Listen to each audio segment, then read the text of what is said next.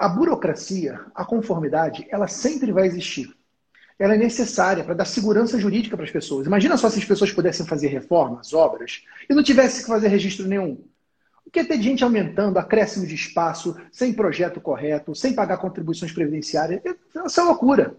Então, a formalidade é necessária para que a nossa sociedade funcione. Ela sempre vai, vai existir. Agora, o que essa crise ela fez? Ela empurrou todas as entidades, organismos do Estado principalmente, a digitalizarem seus processos.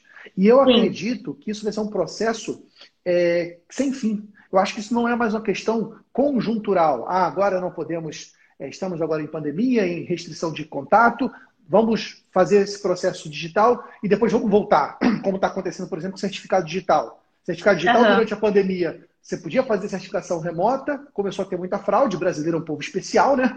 Começou a ter muita é. fraude, os caras voltaram para o certificado digital na biometria é, presencial. Mas muitos processos, até mesmo abertura, constituição, alteração de empresa, extinção, a tendência é que sejam processos totalmente digitais.